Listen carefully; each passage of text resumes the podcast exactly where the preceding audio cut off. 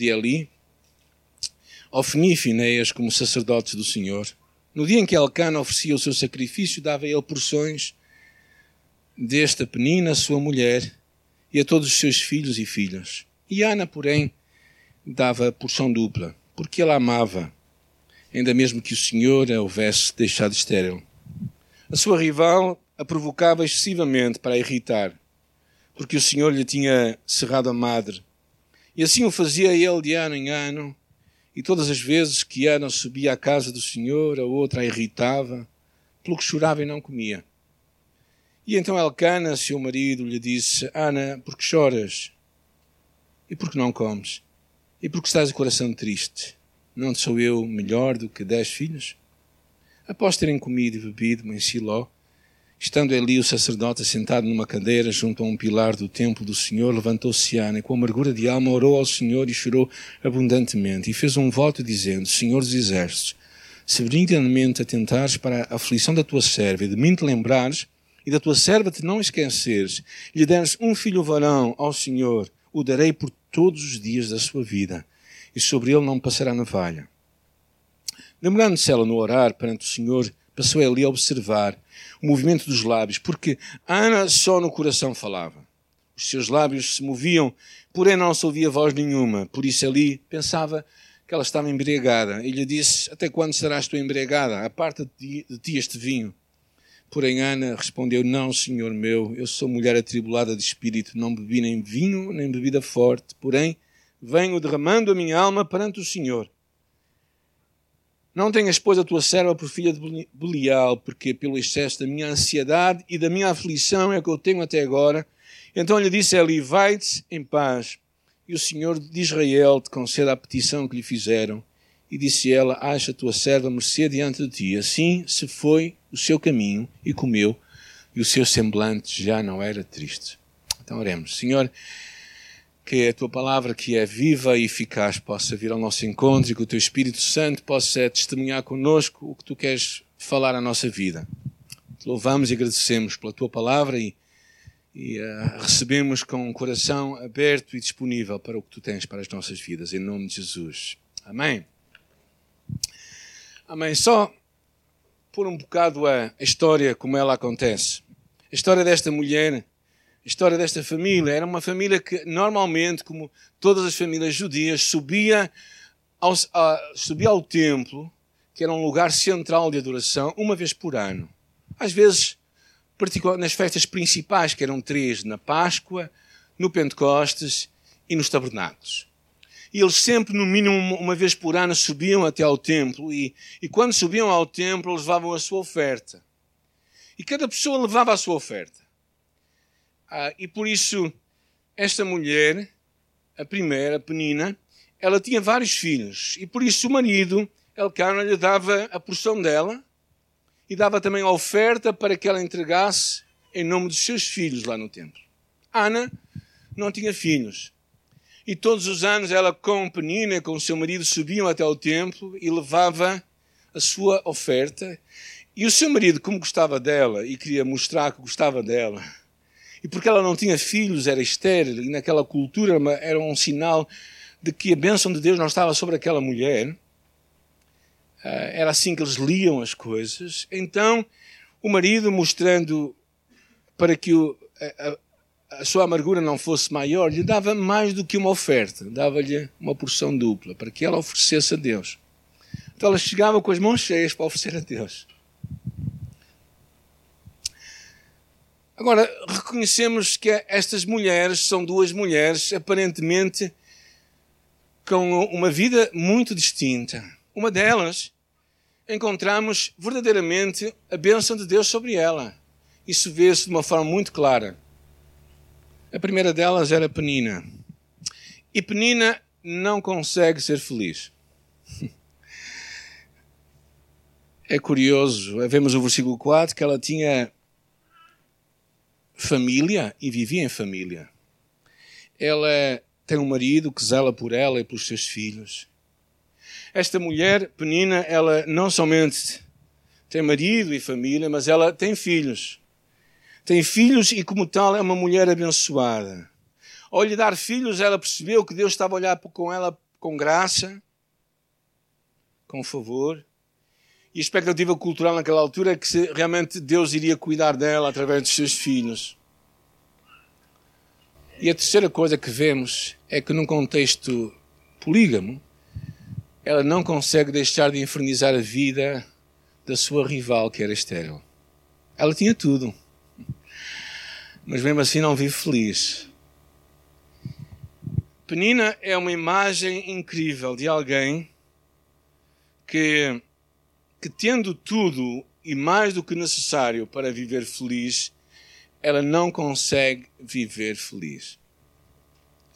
E encontramos claramente em Penina uma, um síndrome que é a escassez da abundância. Quando nós temos tudo e não temos nada. E Penina tinha muitas razões para dar graças a Deus. Penina podia subir ao templo todos os anos, aos pulos, agradecendo a Deus tudo o que ela tinha. Mas ela tinha um coração mirrado. Um coração mirrado pela ingratidão, um coração mirrado por eh, a falta de reconhecer as bênçãos de Deus. E uh, isto, isto mina todas as relações. Quando nós não vivemos felizes com o que Deus nos dá, nós não vamos viver felizes por mais que nós tenhamos. E é isto que me, nesta história de Penina me, me fica e me pesa muito na história dela, porque ela é a história de uma mulher que poderíamos chamar uma mulher bem-sucedida a Penina é um exemplo claro de que ter não é suficiente. Podemos ter muito, podemos até à nossa volta ter muitas bênçãos e sermos muito abençoados, mas cá dentro podemos estar secos.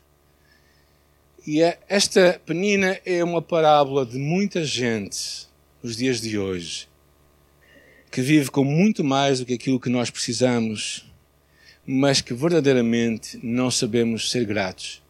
E Penina não consegue ser feliz, não consegue aproveitar o que Deus lhe dá, os filhos que Deus lhe deu, o marido que ela tinha, que parece que a tratava bem, mas verdadeiramente ele, ela ainda por cima vai infernizar a sua rival, que era estéril. Não fica contente com o que ela tem, mas ainda, ainda cria maior pressão sobre a pessoa que não tem nada. Conhecem alguém assim? Bem, pelo menos conhecem pessoas que têm muito, muito mais do que precisam e não são gratos. É? E Penina é uma, é uma parábola que me deixa. E por outro lado, encontramos Ana, a outra mulher, que nesta história, que é, é um símbolo incrível de alguém que aprende a confiar em Deus e que aprende a ser grato por aquilo que Deus estava a dar. É, a Ana não tinha uma vida fácil. Apesar dos seus esforços, do seu amoroso marido, Alcana, que queria tudo para que ela sentisse bem, a ponto de lhe dava duas vezes mais para que ela oferecesse a Deus no templo. Mesmo assim, a tristeza que lhe sai pelos olhos, as lágrimas que descem pela sua face, a sua dor, não ficou escondida. Tanto que aqui, eh, claramente vemos aqui a minha ansiedade e a aflição vê-se que como ela estava, que ela não comia, e ela verdadeiramente, o seu semblante estava triste. É o símbolo claro de uma. É um símbolo claro de quê? De depressão, diríamos nós hoje. De uma pessoa deprimida, uma pessoa que a vida não lhe corre bem e ela começa a morrer por si própria. Há um tempo atrás, lá na escola onde a minha esposa uh, trabalhava, um, a esposa, o marido de uma o marido de uma senhora uh, ficou desempregado. Ele tinha mais de 50 anos e uh, ele não encarou muito bem aquele desemprego. Ele ficou ele ficou bastante deprimido, ele deixou de comer e basicamente depois de dois anos ele morreu sumariamente à fome. Ana, quando nós olhamos para a vida de Ana, percebemos isso claramente. Percebemos uma mulher triste que não tinha aquilo que poderia fazer sorrir a sua cara, que era filhos naquela altura. Uh, mas uma coisa que vemos em Ana é muito interessante. Algumas lições que vemos aqui com ela. A primeira delas, versículo 9, diz assim: Após terem comido e bebido em Siló, estando Eli o sacerdote sentado numa cadeira junto a um pilar do templo do Senhor, Ana conseguiu encontrar um caminho para Deus. Ana conseguiu abrir um caminho para Deus no meio da sua miséria, da sua tristeza, da sua depressão. Ela conseguiu encontrar Deus e buscá-lo. E, e vemos lá ali no templo. Porquê? Porque nunca é tarde para tu e eu chegarmos a Deus. Nunca é tarde para nós termos um encontro com Deus. E quando nós encontramos a Deus, nunca sairemos de mãos vazias.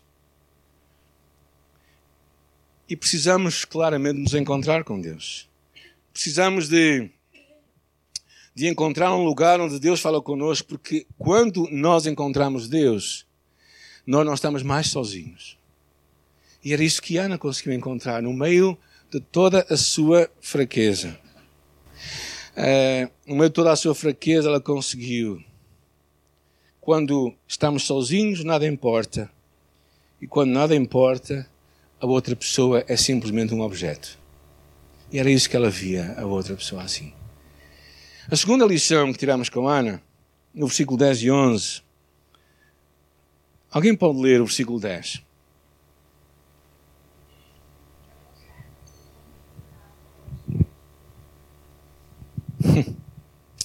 ela, ela levanta-se e com amargura da alma, ela ora a Deus. Porquê? Porque Ana percebe uma coisa, que ela não vale a pena fingir. não vale a pena uh, colocar palavras bonitas. Não vale a pena ela, ela tentar ver algo que não era verdade. Nós podemos ser reais e realistas na presença de Deus. E mais do que sermos verdadeiros com Deus, somos verdadeiros connosco próprios. Ana percebeu isso. Ana, ela sabia que, que no encontro com Deus ela encontraria também a sua própria realidade. E ela não teve medo disso. Não teve medo. Uh, eu acho que é muito interessante porque Ana nos mostra também que podemos encontrar a Deus no meio da nossa dor. E Ana encontrou no meio da sua dor mais profunda, ela encontrou Deus.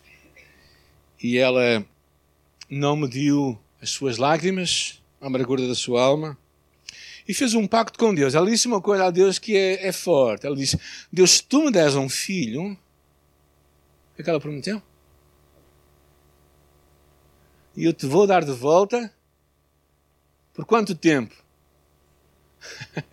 por todos os dias da sua vida ela, ela, ela fez uma promessa a Deus que é, é incrível, gente. Mas ela não para as suas lágrimas, ela não finge, ela não leva o rosto domingo para a igreja, ela leva o seu rosto. Às vezes pessoas dizem, quando vocês trazem, quando vêm com problemas, deixem os problemas lá fora. Não façam isso. Os problemas é para entrar convosco. Porque é aqui que nós encontramos Deus e é aqui que Deus nos encontra. Então não vale a pena nós fingirmos, não vale a pena nós queremos pintar as coisas de uma forma que não é real. O que percebemos é que neste encontro, quando ela começa a abrir o jogo, encontramos que a sua cara é mudada, o seu semblante é transformado. E diz assim: E disse ela: Acha a tua serva, falando com, com Eli, o sacerdote, mercê diante de ti. Assim a mulher se foi o seu caminho e comeu, e o seu semblante já não era triste a sua cara mudou. Por quê? Por que, que a sua cara mudou? Porque o seu coração mudou. e quando o nosso coração muda, a nossa cara também muda. O seu semblante mudou. E sabe o que acontece na história desta mulher? É que realmente Deus a surpreende. E Deus dá um filho, a quem ela vem chamar Samuel, meu nome porque de Deus o pedi. A minha mãe não pediu que eu nascesse, mas Deus sabia que eu tinha que nascer, não é? Eu sempre costumo brincar com isso. Mas ela concebeu e chamou Samuel porque dizia: Do Senhor o pedi. E no ano seguinte, o seu marido sobe até ao templo e Ana diz: Este ano não vou contigo, ele vai ficar comigo, porque a criança ainda é muito pequena, mas mais para a frente eu irei com ele.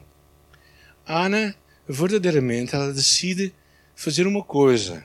O versículo 25 até 28 diz: Imolaram no novilho quando o menino era muito criança e trouxeram o menino até ali e disse ela: Ah, meu senhor, tão certo como vives, eu sou aquela mulher que aqui esteve contigo orando a Deus. Por este menino orava eu e o Senhor me concedeu a petição que eu lhe fiz. Aqui o trago como devido ao Senhor. Ana, como alguém falou no nosso treinamento baseado na igreja, às quartas-feiras, Ana devolveu 100% a Deus. Ana deu a Deus tudo o que Deus lhe tinha dado. Porque as bênçãos de Deus, o objetivo não é nos abençoar a nós, é nós termos uma bênção para os outros. O objetivo das bênçãos de Deus não é para nós prosperarmos, mas é para que nós, através de nós, nós podemos prosperar a vida de outros também. Muito, nós vivemos num mundo muito diferente, um mundo em que nós pensamos que tudo é para nos servir a nós e não percebemos que quando nós recebemos e nós partilhamos, nós vamos ser mais abençoados. Em Israel há dois rios. Há o, o, o, rio Jordão, no qual entram águas e saem, onde há vida, onde há peixe, onde há tudo e mais alguma coisa. E há um lugar chamado o Mar Morto. Um lugar onde recebe água, mas não lança água para mais lado nenhum. E naquele lugar não há vida. Assim há muita gente também que recebe, mas que não partilha. Por que, é que eu trago estas lições para nós? Porque às vezes nós esquecemos esta ideia de ofertar, de abençoar outros. Conta essa história dois lavradores estavam numa situação muito difícil e aos dois tinha sido dada uma porção de sementes. O que é que eles iriam fazer com aquelas sementes? Iriam comê-las ou iriam investi-las? Um deles decidiu pegar em tudo o que ele tinha e fazer uma refeição boa e comer. O outro decidiu fazer uma coisa, pegar num pouco daquilo que ele tinha, e cultivar e investir e no resto comer. Sabem o futuro, não é? Um deles teve para o futuro para poder receber, enquanto outro gastou tudo o que tinha. Assim é a vida de muita gente. Nestas histórias eu encontrei algumas lições que eu acho que seria bom nós guardarmos para todos nós nesta manhã. A primeira delas é a importância de tu e eu aprendermos a viver alegre a nossa condição. A alegria nasce no coração e não nas circunstâncias que nós temos. Esta história me dá o contraste de alguém que tinha tudo e que não era feliz, e alguém que não tinha quase tudo, quase nada, e conseguia ser feliz. Alguém que percebe que as circunstâncias não vão determinar o nosso destino, mas no meio delas nós podemos encontrar Deus. E ao encontrar Deus, o nosso coração vai mudar. E a importância de tu e eu aprendermos a viver com satisfação, com alegria, com gratidão que Deus tem. No coração de uma encontramos gratidão e amor, enquanto no coração da outra encontramos ingratidão e inveja. No coração de Ana encontramos, além de uma mulher estéril, alguém que se podia teria muitas razões para sentir-se inferior. Mesmo assim, ela não deixa que a outra infernize a sua vida. E ela encontra Deus. E ao encontrar Deus, ela encontra uma palavra de Deus para a sua vida. O apóstolo Paulo nos encoraja, não é? Esta é uma oração que eu achei interessante. Hoje não quero pedir, meu Deus, apenas agradecer por todas as bênçãos. Se tu hoje parasses e fizesses uma listagem das coisas que tens para ser grato. Alguém tem algo para ser grato hoje? Só esses e os outros. Gente, nós temos muito para ser gratos. E sabes quando é que tu vês que tens muita razão para ser grato? É quando consegues sentar-te com alguém que tem muito menos do que tu e consegue ser grato. Uma das coisas que mais traz alegria à minha vida é visitar os meus irmãos em África. E Deus permitindo, em setembro estarei lá em Moçambique. E ver a gratidão de pessoas que têm muito pouco para agradecer, mas que são gratos a Deus. Gente, nós estamos muito gratos a Deus. Primeiro, porque temos ar-condicionado. Alguns queixam-se, mas é. Agora estou a brincar convosco, não é? Estamos gratos porque temos amigos, família, temos o sustento. Não vejo ninguém com cara de fome hoje de manhã. Se precisarem de pequeno almoço, ainda lá em cima, podem ir tomar pequeno almoço aqui na igreja. Temos muita coisa para dar grato. E alguns de nós que conhecem a Deus têm muito mais por estar gratos. Porque conseguem perceber que a vida tem sentido e conseguem encontrar Deus. O apóstolo Paulo dizia: Já aprendi a contentar-me com o que eu tenho, sem estar abatido, mas também sem ter abundância em todas as coisas. Estou instruído tanto na fartura como a ter fome, tanto na abundância como a padecer necessidade. Posso todas as coisas em Cristo que me fortalece. O que é que nós podemos em Cristo que nos fortalece?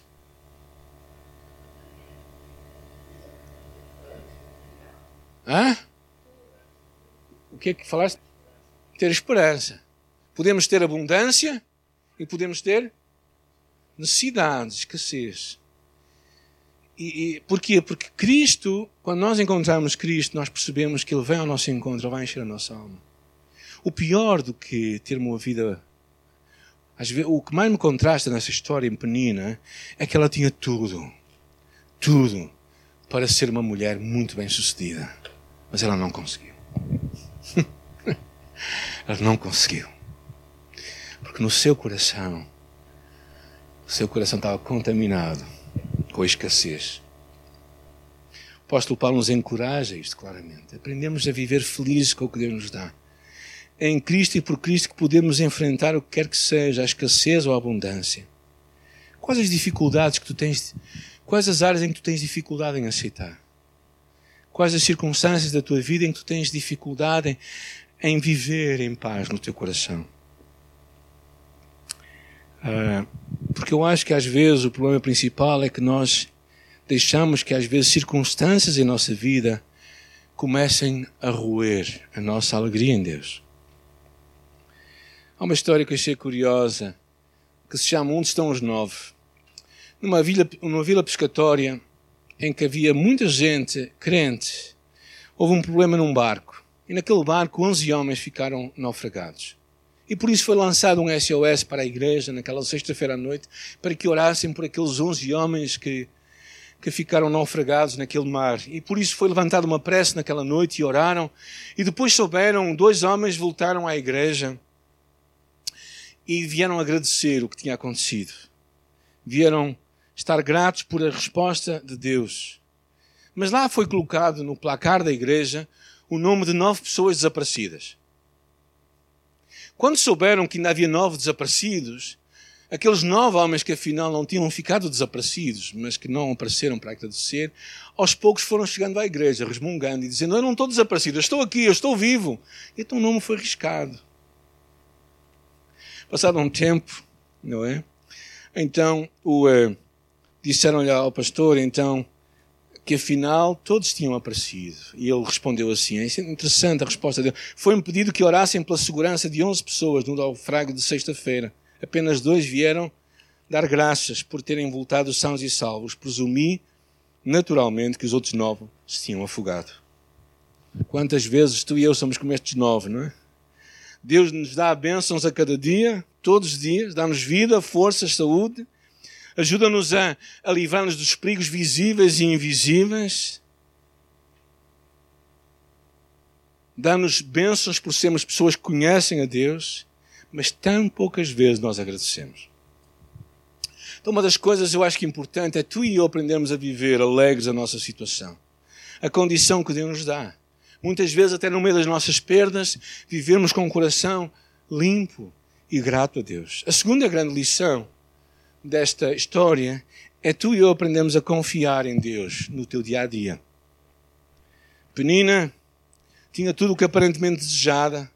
Ana, não. E ao longo dos anos, o seu coração estava acumulado de muitas dúvidas, de perguntas e receios. Não sabemos quantos anos se passaram, mas sabemos que Penina tinha filhos e filhas o que significaram que teriam passado 3, 4, 5, 6, 7, 8 anos, não sabemos quantos, e aquele, todos aqueles anos, Ana enfrentava aquela situação.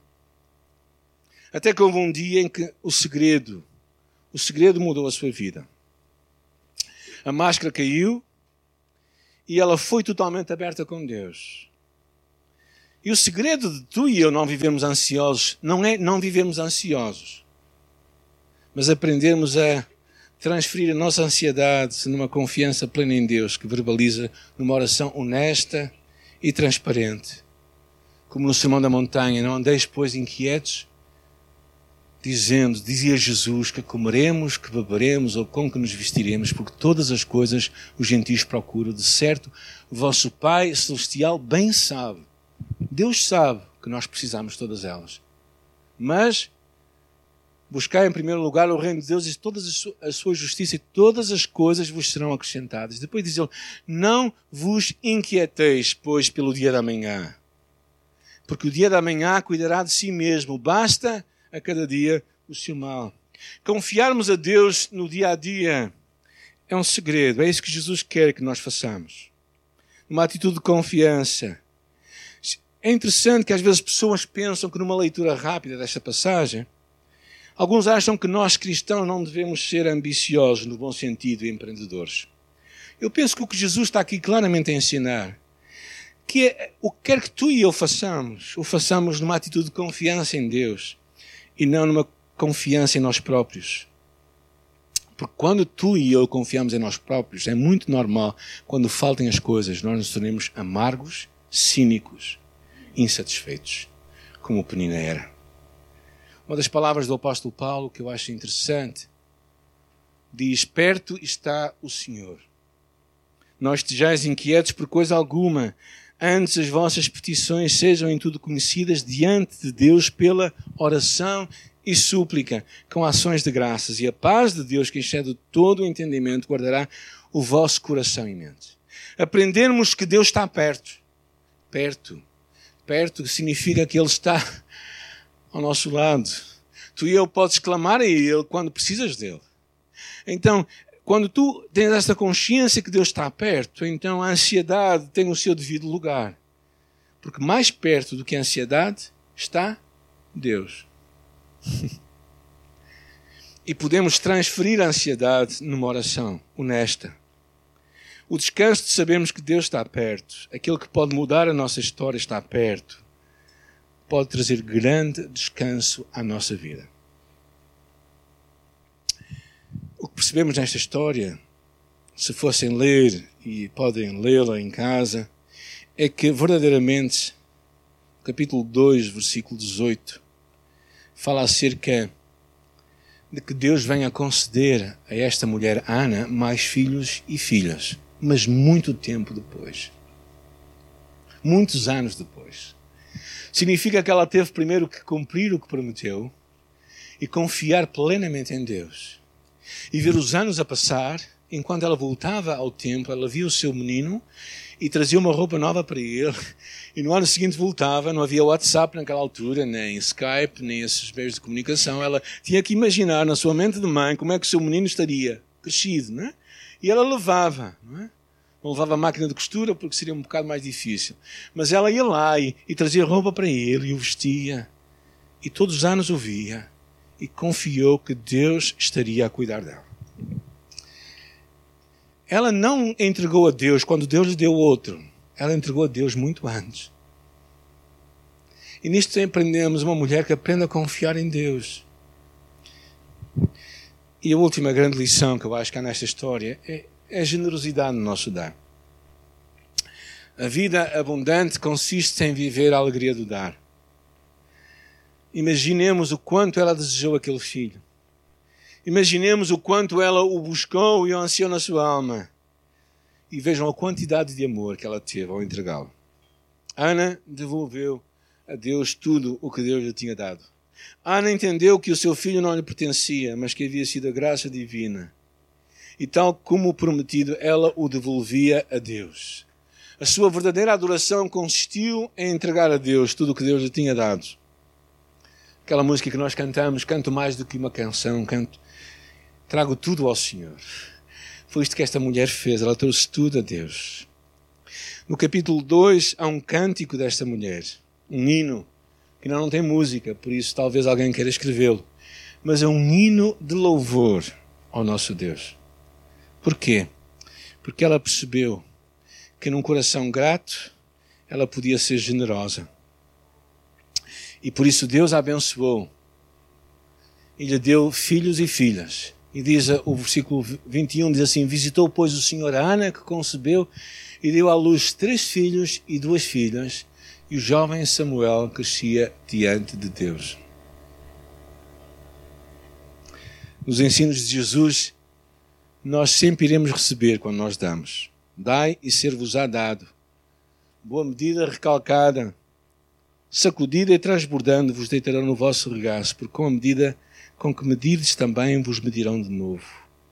Sempre que tu e eu conseguimos ofertar algo é porque aquilo, nós possuímos aquilo. Há muita gente que não pode dar porque é possuído por aquilo. O dar é um sinal de posse. É um sinal de que percebemos a mensagem de Jesus, quando ele disse: Ninguém pode servir a dois senhores, porque ou há de odiar um e amar o outro, ou se dedicará a um e desprezará o outro. Não podeis servir a Deus e às riquezas.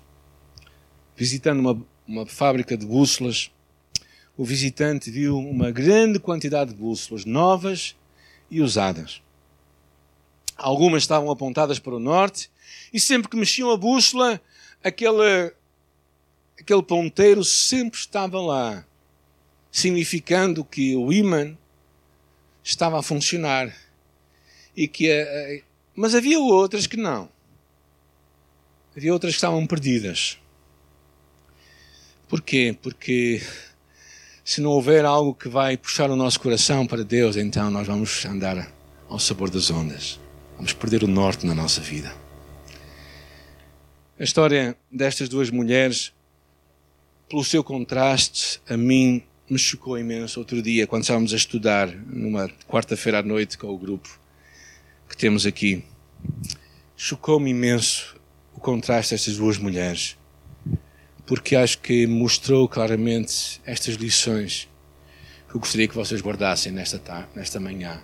Aprendermos a viver a nossa situação. Se és solteiro, casado, separado, viúvo, encontra Deus onde tu estás. Porque é precisamente aí que Deus te vai querer encontrar. Às vezes as pessoas pensam que só podem encontrar a Deus quando estiverem numa outra situação. Uma situação, vamos dizer, melhor. Não. É onde tu estás que tu podes encontrar a Deus.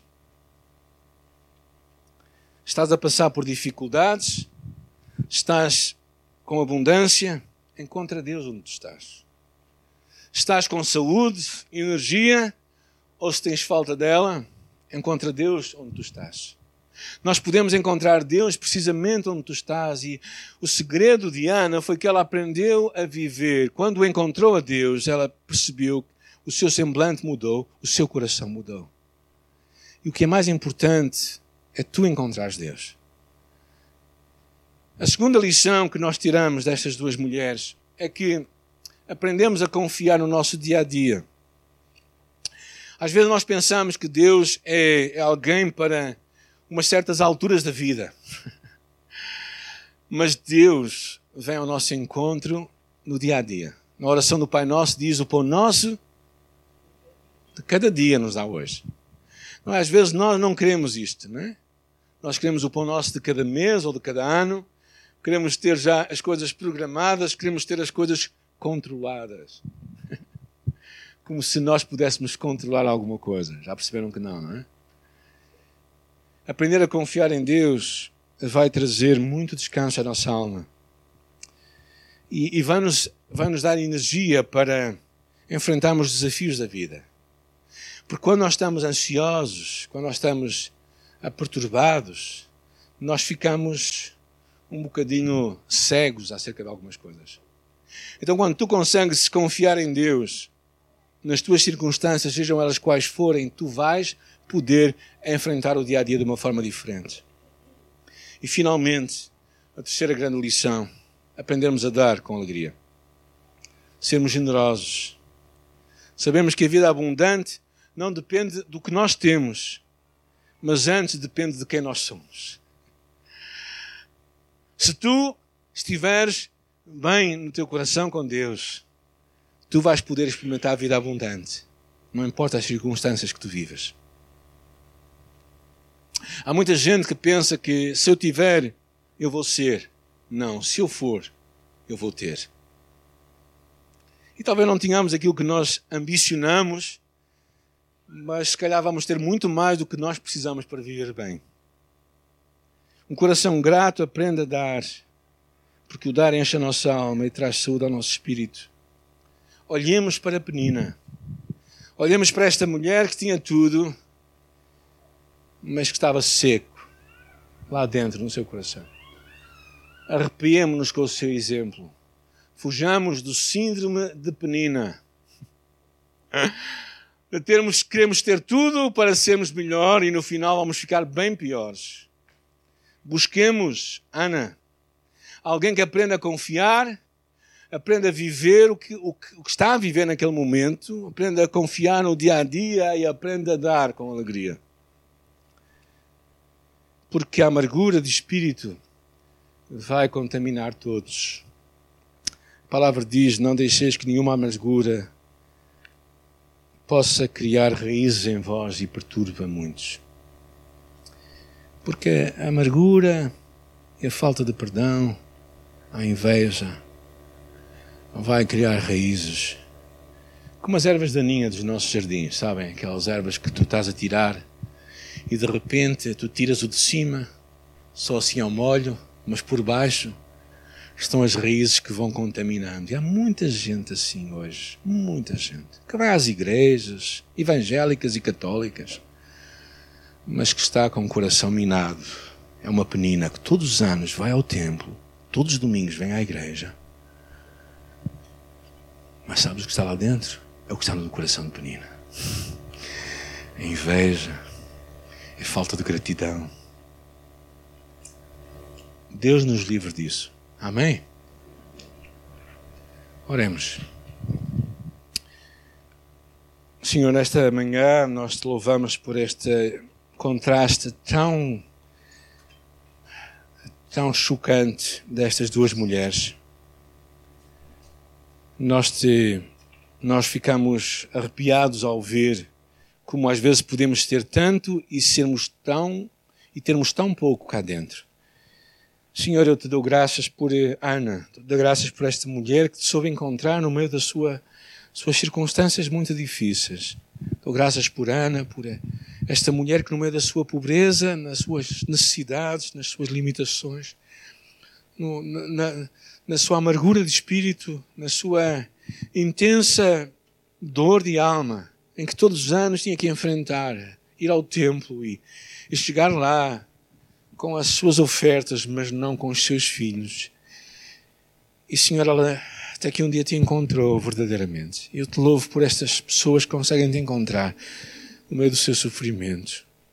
Porque tu és um Deus que está perto de todos aqueles que te buscam e te buscam em espírito e em verdade. Senhor, eu oro nesta manhã que aqueles que estão aqui possam te encontrar. E Senhor, eu acredito que tu estás aqui para vir ao nosso encontro, onde quer que nós estejamos, para que nós aprendamos a confiar em Ti. Nós aprendamos a viver com alegria as circunstâncias que Tu traz à nossa vida, não ficando confortáveis com elas, mas, mas não deixando que a amargura tome conta de nós. Buscando a Tua face, buscando a, a Tua direção para a nossa vida, Senhor. Mas também, e no final de tudo, aprendendo a, a te buscar a Ti, a encontrar-te a Ti. Quando te encontramos, a nossa história vai mudar, certamente. Obrigada por Ana. Obrigada por esta mulher também que, tendo recebido Samuel, não o guardou para si própria, mas o entregou a Deus. E percebeu uma coisa: que os nossos filhos só estão bem nas mãos de Deus. os nossos filhos só estão bem nas mãos de Deus. E nós podemos fazer tudo e devemos fazer tudo para os amar e para cuidar e para dar o nosso melhor, mas é nas tuas mãos que eles vão ficar seguros e vão ser baluartes e exemplo para todo Israel. Por isso, graças pela tua palavra, Senhor, oramos que ela fique guardada em nossa vida, em nossa alma, em nosso coração, em nome de Jesus. Amém.